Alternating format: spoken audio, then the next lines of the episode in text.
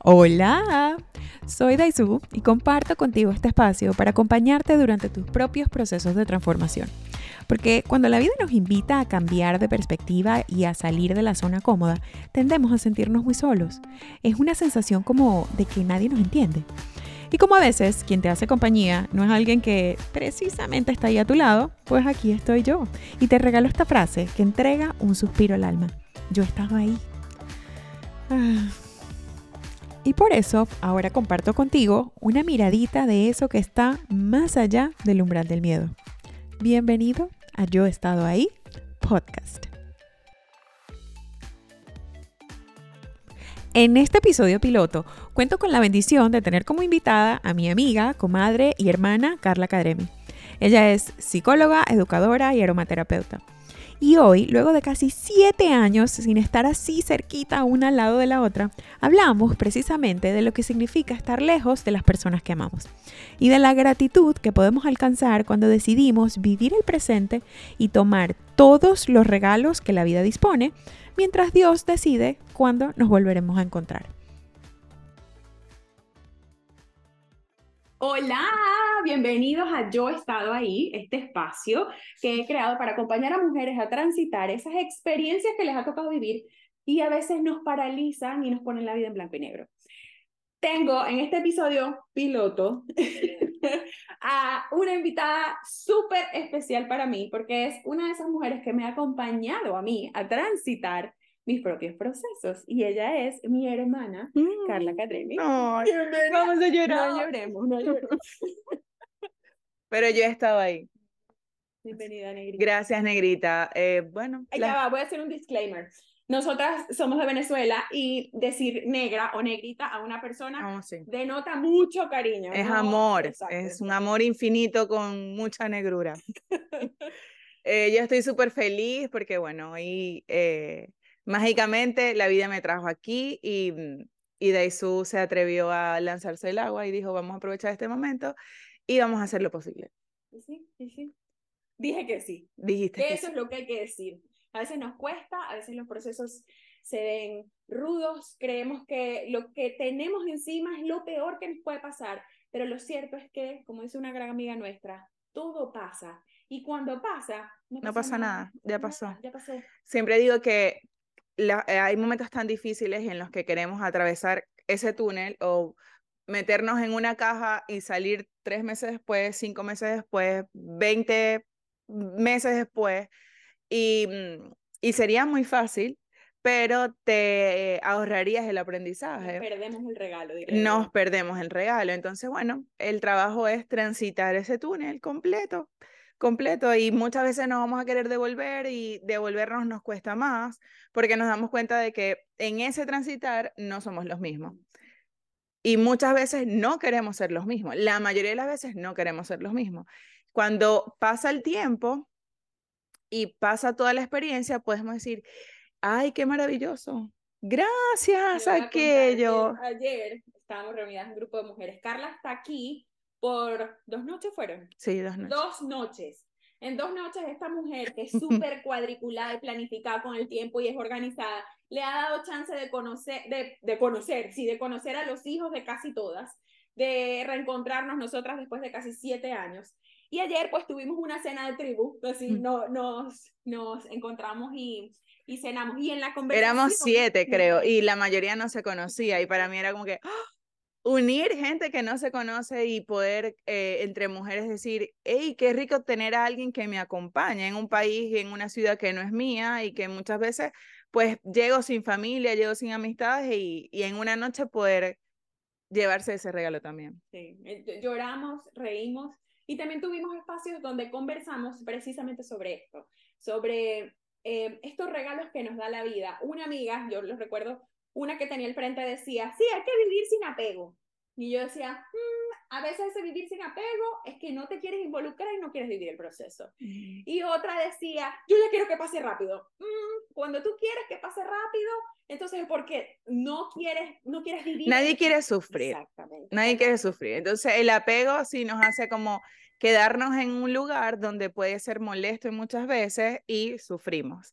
Y que pase rápido es eso, es el, em, en Enneagrama de la personalidad hay uno de, los, de ellos que es el entusiasta. Entonces el entusiasta le cuesta comprometerse porque le cuesta sufrir, o sea, no quiere sufrir. Entonces, como no quiere sufrir, va de amigos en amigos, de trabajo en trabajo, de estudio en, en estudio, porque cuando la cosa se pone un poquito difícil, yo me voy. Claro. Bueno, Carla es psicóloga, consteladora familiar, ella es coach en PNL. Eh, esto del enagrama es algo que yo, cuando a mí me gusta mucho aprender, entonces nombro esto y yo, ella también es eh, Wellness Advocate de doTERRA, tiene eh, un equipo gigante, maravilloso que ha crecido en Venezuela. Es la primera diamante presidencial de doTERRA venezolana haciendo negocios de Venezuela, presidencial. Ya te dije presidencial. Amén, amén, señor haciendo el negocio desde Venezuela. Y pues bueno, yo estoy súper, súper orgullosa de mi negra. Estoy muy feliz de que eh, Dios nos dio esta oportunidad de encontrarnos para yo terminar de salir, eh, hacer este proyecto que he venido haciendo como a pasito, a pasito. Yo le decía ayer que a llorar. Yo también. ella representa para mí el reset. Es como que yo me diga a mí misma, mira, por si acaso este, tú crees que estás en el mismo lugar de hace siete años. No. Y lo digo porque cuando yo me vine a vivir a este país fue ella que me acompañó. Nosotras juntas, ella me acompañó a comprar un carro, me acompañó a buscar dónde iba a vivir. Eh, incluso las primeras como entrevistas de trabajo, yo iba a lo que iba, a firmar unos papeles, una cosa, y ella se iba porque estuvo unos días conmigo, me acompañó a instalarme. Entonces, tenerla aquí y ver cuánto ha cambiado mi vida, yo dije, no, ahora yo voy a arrancar esto, tiene todo el sentido. Ah. todo el sentido de que este proyecto que ahora yo quiero llevar a mujeres, que le decía ayer que hasta, hasta su compañía me ha inspirado, porque veo lo profundo y lo importante que es sentirnos acompañadas cuando tenemos procesos que son fuertes. Un divorcio, como lo que yo viví. Eh, Ella me divorció. Ella fue mi abogada de divorcio. Entonces esa, esa compañía es, es maravillosa. Yo, yo me di cuenta que no se trata solamente de, de temas de divorcio, a veces este, la pérdida de un hijo. Los duelos. los duelos. Los duelos. Los duelos en general. Los duelos. Eh, siete años desde aquel momento y, mm, y separarnos fue difícil. Fue tan difícil que, o sea, me dejó el avión en aquel momento. Esta vez no me va a dejar el avión. Salgo en poco tiempo. Em, y, y creo que los procesos más difíciles de ambas las vivimos, los vivimos en las distancias. Yo digo, gracias Señor por la tecnología. O sea, en... eh, este, podcast, este podcast no es para llorar. Es para que, es para que ustedes sepan también que nosotras hemos estado y muchas personas han estado en ese lugar donde quizás alguna de ustedes está. Eh, acompañarnos como amigas, eh, acompañarnos como hermanas en distintos procesos. Era como que, eh, sí, quizás alrededor puedo tener muchas personas que me escuchan, pero de verdad tengo una, alguien que no me va a juzgar. Y eso quizás es lo que yo he aprendido en la amistad. Eh, cada quien tiene sus creencias, cada quien tiene un estilo de vida y que tú te puedas desnudar delante de alguien, mostrarle cuáles son tus zonas más oscuras y esa persona no te va a juzgar, simplemente te va a decir, aquí estoy. No pienso, no pensamos igual, pero aquí estoy y estoy contigo y te estoy acompañando. Es la, eh, yo digo que el acompañamiento es el regalo, em, confiar en alguien, o sea, confiar, confiarte, confiar tu proceso, tu alma, eh, tu experiencia.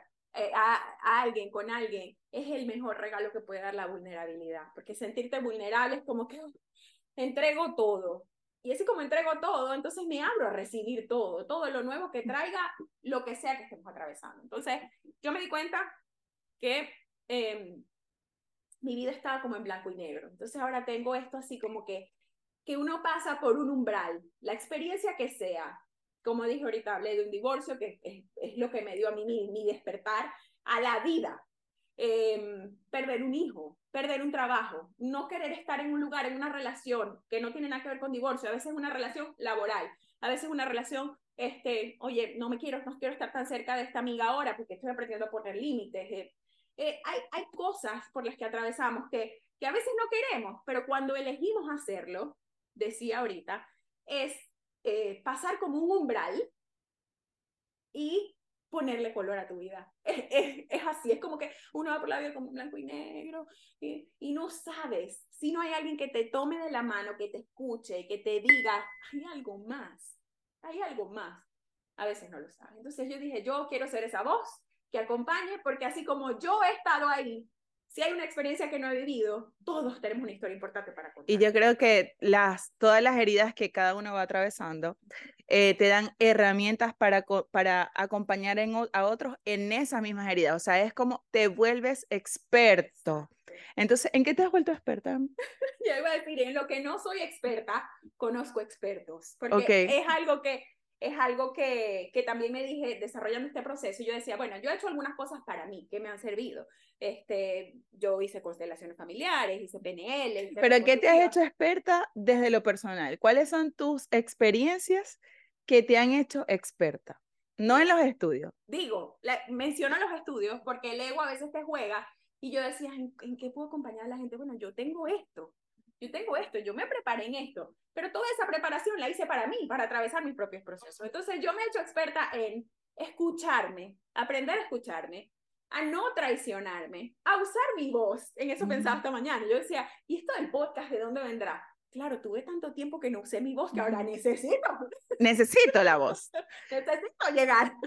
Y, mm, y en, e, en ese proceso de acompañar al otro, nos jugamos también en las creencias del otro y en las nuestras. Y para mí, venir después de siete años, donde lo, lo peor ya pasó, súper pasó, y fue dejarte aquí con una sonrisa, con las expectativas de una vida nueva, de una vida que querías, en una relación que tenías en ese momento y que estaba bien, entre comillas, pero era... Eso creía yo. Y, y, y, eso creía yo, y era como que, ay, qué chévere, la dejo a la negrita en esta ciudad. Y eh, vivir el, huracán desde la distancia y volver y ver tu vida que ahora es un castillo.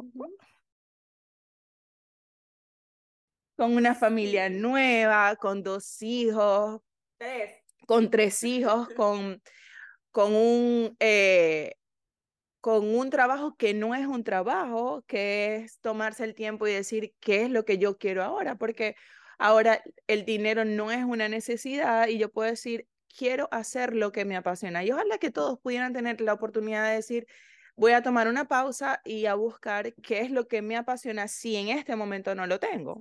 De eso trata también eso que yo digo. Em, a veces nos traicionamos tanto o estamos tan conectados por todas estas experiencias que comienzan incluso en la niñez. Eh, porque bueno, yo soy amante de la terapia.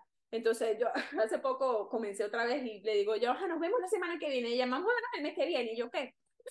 ¿Y con quién voy a hablar? ¿Qué voy a hacer mientras? Pero es que claro, lo disfruto porque es como ir pelando, pelando, o sea, como pelando capas de cebolla a mí misma y entiendo y conecto. Entonces, em, de verdad que eso de, de, irnos conociendo y sacar, o sea, y entender que desde la infancia venimos formando como patrones y creencias desde las cuales hacemos elecciones o dejamos de elegir, eso es un regalo. Entonces, mientras nos acompañemos a eso, eh, cuando tú no lo ves, necesitas de alguien que te lleve la mano. Un terapeuta, pero hay gente muy antiterapia este hay gente que hace terapia por Instagram. Me han llegado a terapia y me dicen, bueno, yo estoy en esto desde hace, no sé, dos años, pero estuve sosteniéndome con lecturas, con libros, con podcasts. Estuve sosteniéndome viendo posts de, de, Instagram, o sea, estuve haciendo algo. Eh, para mí la terapia como terapeuta, que es lo que veo, y como eh, paciente de alguien, es un tiempo wow. Es como un tiempo wow. E, estaba en esto, o sea, como que... Y es em, estar con alguien que también te va a ayudar y a diferencia de una amiga, eh, esa persona te va a, a traer herramientas técnicas, o sea, te va a dar recursos y quizás la amiga no te los va a dar porque no tiene esos recursos. Su eh, recurso es la escucha, quizás. Y en este espacio, yo lo que he querido crear es, eso, que las personas, que las mujeres se sientan como que tienen alguien a quien acudir, que si yo no tengo las herramientas, probablemente te voy a dirigir con quien sí las tiene.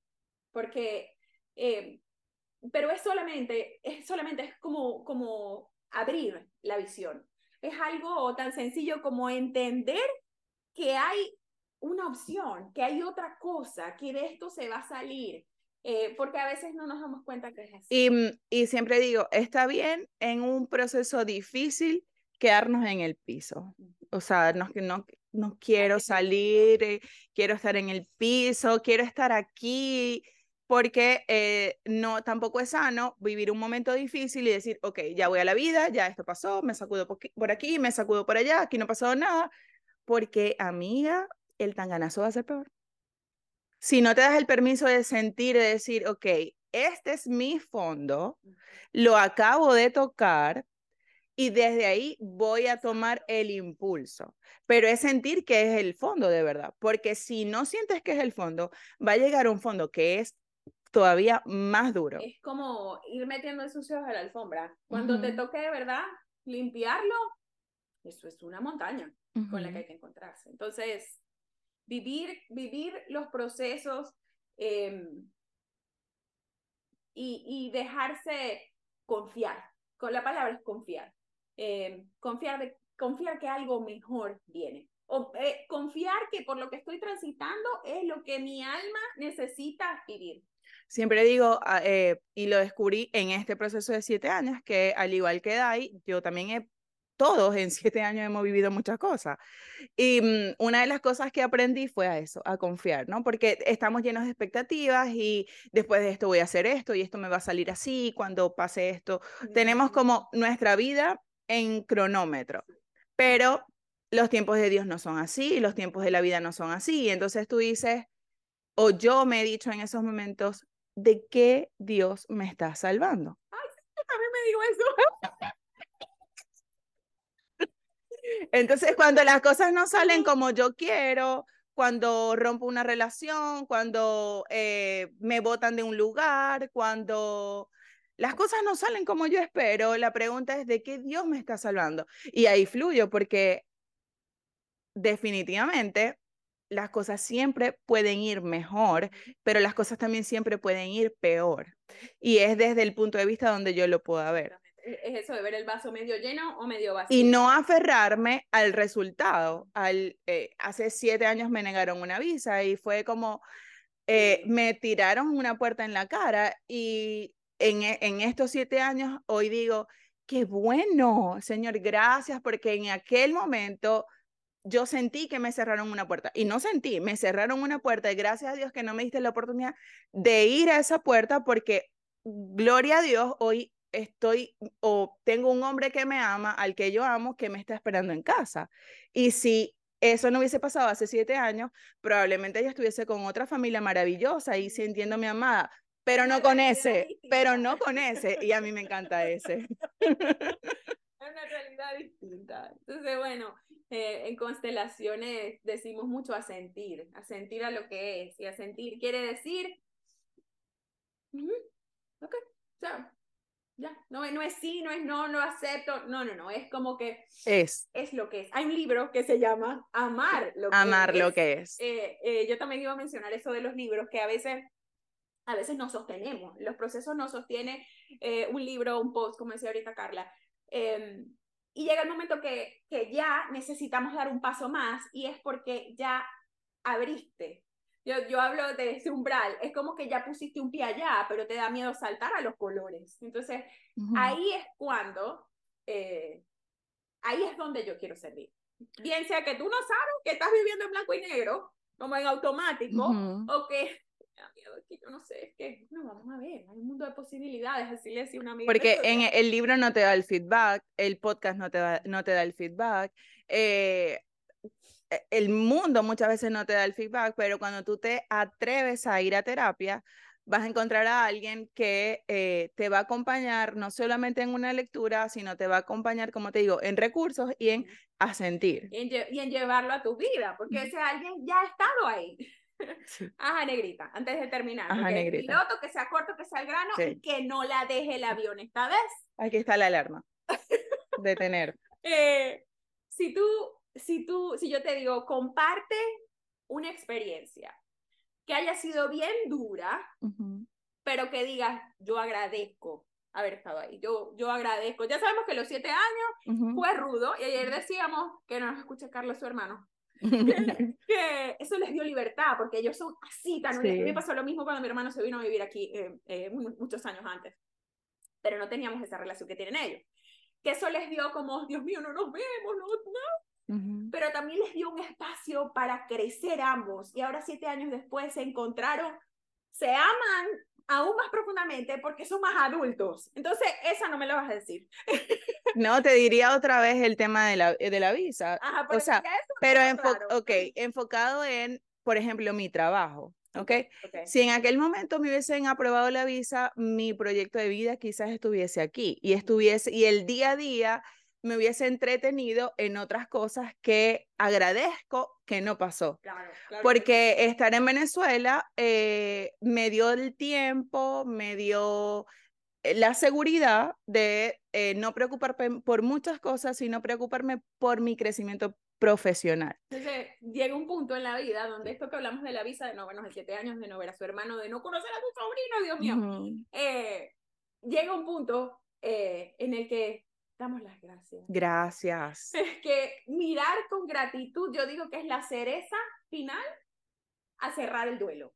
Cerramos el duelo y la gratitud es el, el lacito. Sí, y a los niños tenemos que enseñarle esto. O sea, dar las gracias primero a la vida. O sea, todo lo que nos pasa, gracias, gracias, gracias. No nos gusta, pero gracias porque de aquí voy a aprender algo. Todavía no sé qué es lo que qué aprendizaje me trae, pero gracias por ese aprendizaje que va a venir. Eh, atiendo muchos adolescentes y estaba haciendo un, un movimiento sistémico con una, una de las niñas y eh, bueno, cuento corto, está eh, mamá separada, papá fuera del, del, de, su vida.